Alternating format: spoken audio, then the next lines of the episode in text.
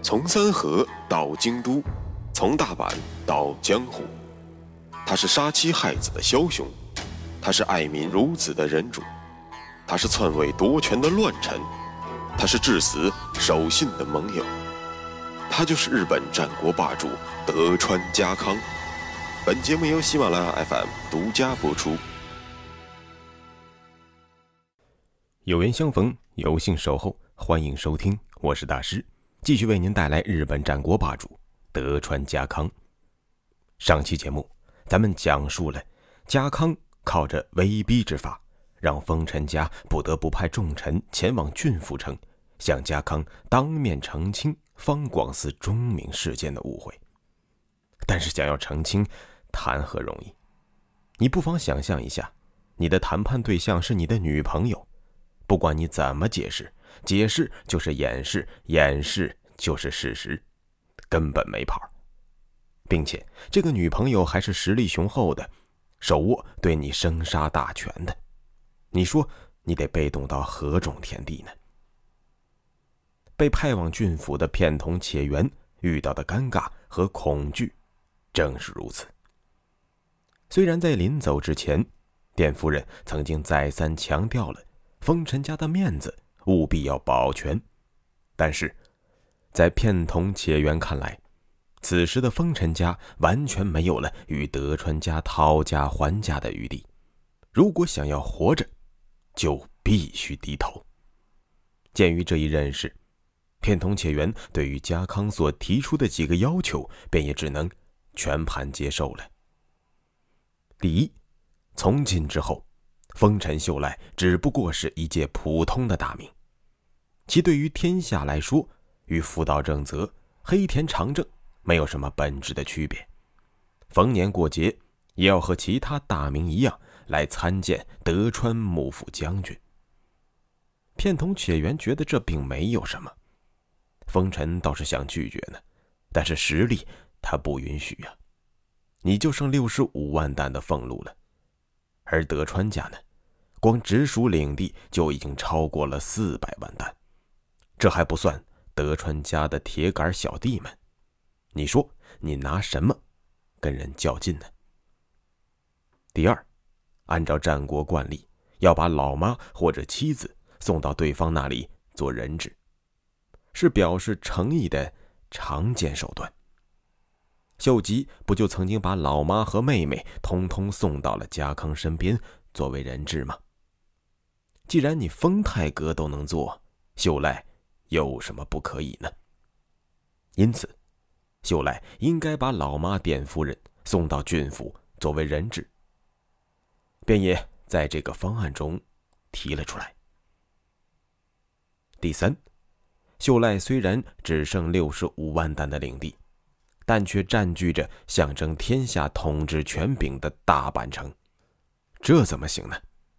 要知道，这座具有秀吉深深烙印的城堡。对于家康来说，自然是如鲠在喉的，因此也只有让丰臣家彻底离开大阪，才能让家康真正的舒心和满意。故而，片桐且元与家康粗粗议定了类似于当年秀吉将家康移封关东的方案。家康放弃德川家经营了超过半个世纪的东海道，作为补偿。家康在关东获得了原有领地百分之七十的加增。此刻为什么不能用类似的方法处理丰臣家的领地问题呢？当然可以。事实上，如果大阪方面像家康那般识时务，就该高高兴兴的把这一点当做馈赠，而非是蛮不讲理的行为。耿直的片桐且元觉得这三点合情合理。因为实力太过脆弱而俯首称臣，因为时代惯例而送母为人质，为了减少敌意而移封别处，合理吗？非常合理。可行吗？未必可行。千万别忘了，秀吉从来没有做过家康的附庸，而家康呢，从大义名分上可是丰臣家的臣子，这一点板上钉钉。谁也不能篡改。哦，现在家康上嘴皮一碰下嘴皮，却要堂而皇之的彻底改变这主从关系，凭什么呢？卞夫人是谁？她是织田信长的亲外甥女儿，那么信长便是丰臣秀赖的舅老爷。这可是还没有出五福的实在亲戚啊！虽然与天皇没有一毛钱关系，但是日本还是习惯于称战国时期武士家的掌上明珠们为公主。典夫人就是丰臣家的茶茶公主，也算是根正苗红。你家康是何人？不过是起源于三河的一个土老帽罢了。以前也不过是跟着我舅舅混的一个小老弟而已。让我给你做人质，做梦。大阪城是倾注了先君丰臣秀吉一生心血的钢鼎之作，更是秀吉为他们孤儿寡母留下的防空洞、避弹衣。丰臣家的威势早已大不如前，你家康离开东海道，依然是你德川家康，可我们秀赖离开了大阪。还能是丰臣秀赖吗？可以说，家康借片桐且元之口向大阪丰臣家喊出了话。实际掌权的殿夫人没有一个能听得进去，更加不会执行。一身傲骨的殿夫人对这些提议断然的拒绝，从根本上也断绝了家康企图保留丰臣血脉的。一丝丝的怜悯之心。家康登上了郡府天守阁，向西极目远眺，在这里，虽然不能看到大阪，但是家康心里知道，既然没得谈了，那么必须走最后一步棋了。顺便交代一下可怜的片桐且元，这位仁兄站在旁观者的角度。一心只为了保住丰臣家的血脉不被断绝，可是根本没有以同理心去考虑秀赖孤儿寡母的立场，被大阪误认为是家康的内应，也就不难理解了。为丰臣家辛劳一生的他，被迫赶出了大阪，落得一个晚景凄凉。其实要说损失，片桐且元的出走。给他个人带来的损失，远没有对于丰臣家造成的损失来的深远。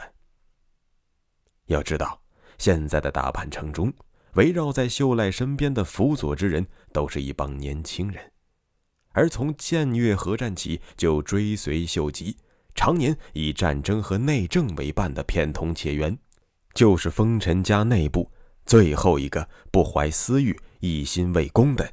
忠正之人，而随着且元的离去，大阪就像是一座彻底被卸掉了制动系统的卡车，向着深渊一路狂奔。而在这过程中，所有人都在踩油门，可怜的秀赖母子更像是被反绑双手扔在车厢里的待宰羔羊。眼睁睁的看着风尘牌卡车就此坠落，却也无可奈何。一六一四年十月，得知片桐且元被赶出大阪的德川家康，终于感受到了时机的成熟。在政治上表现极不成熟的大阪一方，正在与主流武家势力背道而驰。德川家康终于在他七十二岁的时候，发出了灵魂深处的呐喊：“我家康做了别人一辈子的手中刀，今日我要做那执刀人。”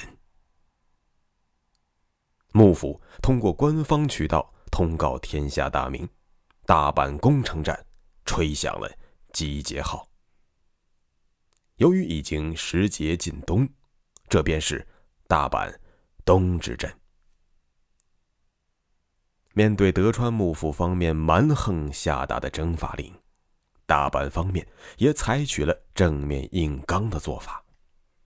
你能发檄文，我不能吗？受到丰臣秀吉恩惠的大名可不在少数，现在是你们报恩的时候了。各地大名，快快起兵勤王啊！可任凭风尘家喊得声嘶力竭，各地的有力大名没有一个动作的。就连在会津征伐战中，明确站在反家康一方的左竹义宣，对于大阪方面的号召，也只能选择了沉默。为什么？这不难理解。作为一个理性的自然人。当今天下，谁是大粗腿，谁是小胳膊，明眼人一下就看得出。是你风尘家对我们有恩惠，没错。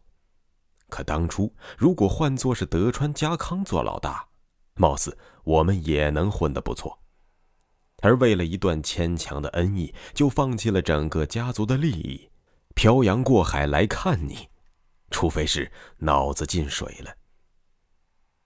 如果要说没有一个人响应，那也是不全面的。所谓的无人响应，其实说的是拥有重兵的那些有力大名。而对于那些在关原合战中被剥夺领地的浪人武士来说，大阪还是非常有吸引力的。一方面，大阪方由于秀吉多年积蓄，金库里有的是钱，加入大阪方。不用担心被拖欠军费。另一方面，反正自己已经被剥夺土地，成为了浪人，与其碌碌无为等着饿死，不如搏一搏，反正只剩下贱命一条。失败了，大不了一死；成功了，可就有再造风尘家的功劳，定会名垂青史。正因如此。大量的浪人从日本的各地涌入了大阪。很快，进入大阪的浪人就已经达到了十万之多。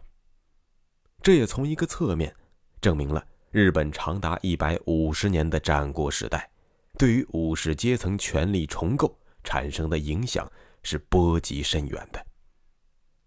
城内十万人，城外二十万。看似大阪方面尚且有的一拼呢，果真如此吗？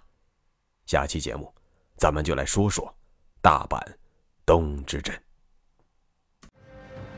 穿过日本战国风云，看群雄如何逐鹿天下。欢迎订阅日本战国霸主德川家康，带你揭秘他的崛起之路。